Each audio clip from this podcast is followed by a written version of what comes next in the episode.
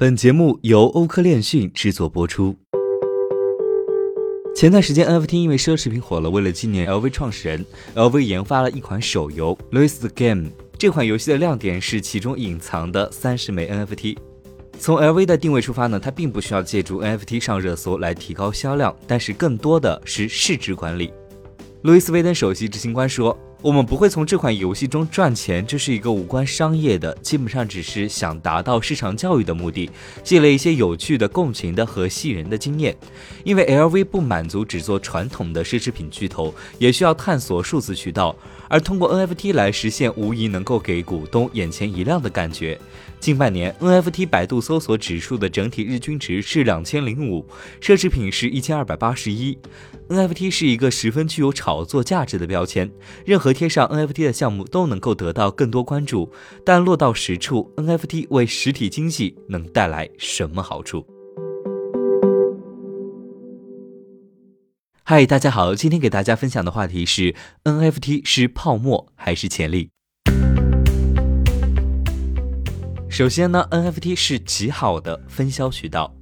除了 LV，迪奥在八月十号发行了自己的数字 NFT，Burberry 呢则在八月十一号紧随其后。为什么那么多知名品牌开始关注 NFT 市场呢？因为他们都需要拓宽渠道，从而打入更年轻的消费群体，所以就要用年轻的方式去拉近距离。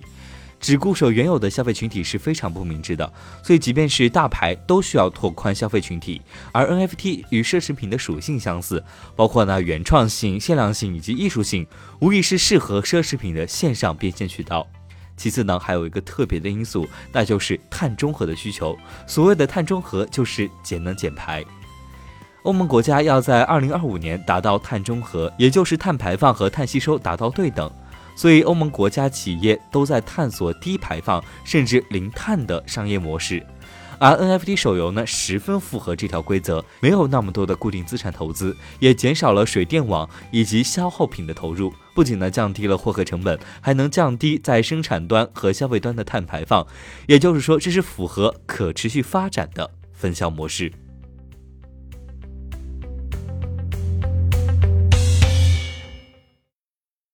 所以说，NFT 的归宿是共享经济吗？众所周知，共享经济的项目多以失败告终，比如说共享厨房啊、共享租衣等等，因为运用的模式是错误的，重投入下没法达到收支平衡。这也是为什么国家越来越倡导发展的均衡，是指改变部分行业资源太垄断的情况。中国共享经济发展报告指出，大型平台呢通常都具有资本优势、数据优势和客户优势。一旦市场上呢出现一些具有发展潜力的中小企业，大平台要么通过参股或者是控股的方式，用资本扶持并做大，而且垄断新兴的互联网市场。也就是说，中小企业以及个人经济为主体的模式是经济发展的新趋势。在“十四五”规划中提到，过去共享经济的作用并没有充分发挥，要鼓励产品智能化升级和商业模式创新，共享经济将迎来新的模式，并且落实到地方的政策中，也提到了与区块链技术的融合。然而，NFT 对于升级改良的共享经济是一剂良药，它能够将共享经济模式升级为个人闲置资源的使用的。出租、转让和分享，要实现转型，需要解决三个问题：真闲置资源替代过剩产能，足够低的运营成本和可靠的支付系统。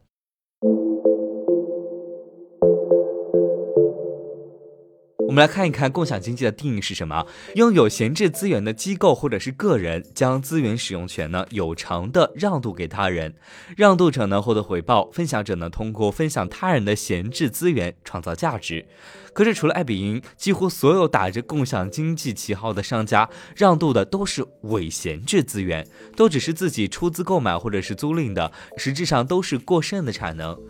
哈罗的共享自行车呢是商家生产的，一图一箱子的衣服是商家采购的，神州租车出租的是厂商家自购的汽车。针对个人闲置，比如说汽车啊、自行车、电脑以及不动产等，NFT 在确权以通过数字身份对资产进行身份认证方面，无疑是最具有优势的。贴上 NFT 身份标签的资产，无论是使用权的交易、物理位置的转移以及支付情况，都在分布式网络中记录得一清二楚，并且具有数据信息不可篡改的优越性。如果能提升管理效能，能在资产的闲置时间段为个人带来稳定的现金流，同时呢，它还具备足够低的运营成本以及可靠的支付系统。法国私家车共享公司承诺私家车司机到账日是一到五个工作日，但是通过分布式系统使用数字货币支付，一定程度上能降低很多转账手续费，以及不需要通过中间银行，能够点到点的支付方式到对方账户。总而言之，NFT 在共享经济领域有非常好的前景。二零二零年，中国的共享经济交易额达到了三万亿元人民币。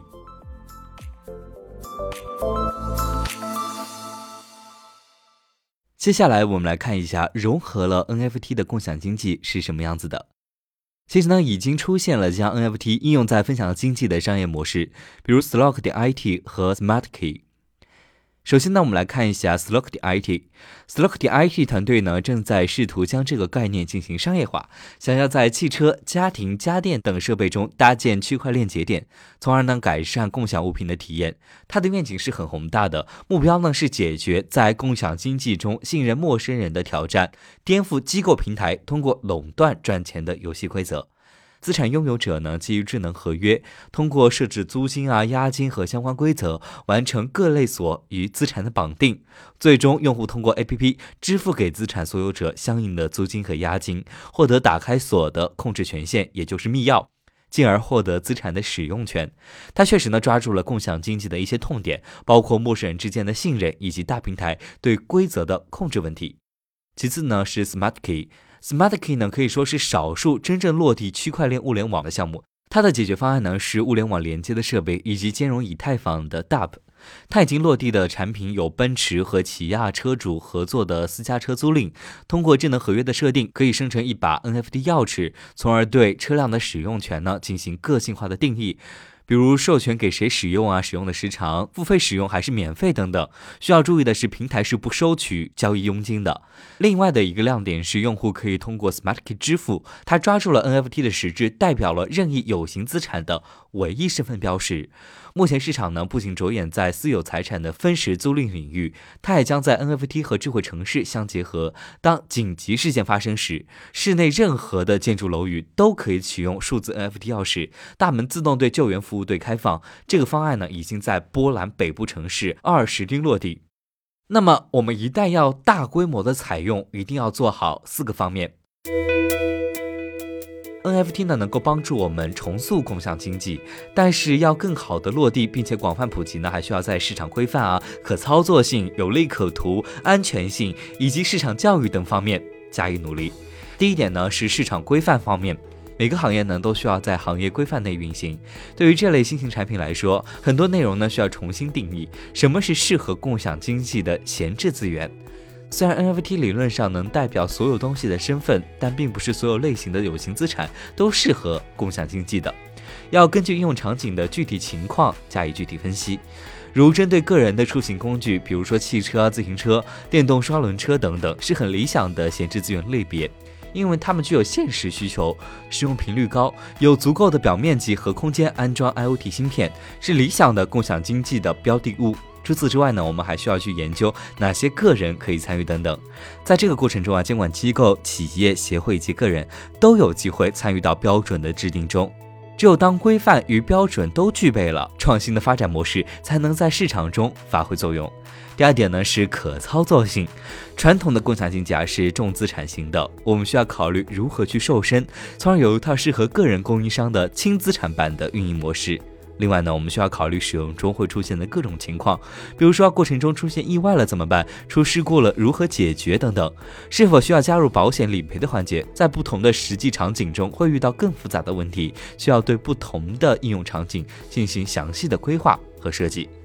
第三点呢是安全性。考虑到层出不穷的分布式系统的网络安全问题，比如说之前发生的 Poly Network 六亿美元加密被盗事件，我们需要更加安全的系统，必须持续提升方案的安全性，防止被黑客攻击造成的损失发生。第四点呢，就是市场教育了。分布式系统呢，与数字货币支付仍然是新兴市场。NFT 呢虽然火爆，但是仍只在游戏啊、小众商品版权以及早期投资项目中受到关注。我们需要花更长的时间为普通用户提供市场教育。除了企业，全社会以及监管机构的共同参与也很重要。从技术落地到市场落地，关键是得到用户的信任。在强调内循环为主的今天呢，探索一条可持续的，既不会造成产能过剩，又能满足普通个人提升的收入模式是非常有意义的。NFT 在确权、溯源和文娱方面有着不错的尝试。通过探索呢，我们发现 NFT 与实用价值的闲置资源组合到一起，能够带来更大的潜在经济效益，实现个人的额外增收。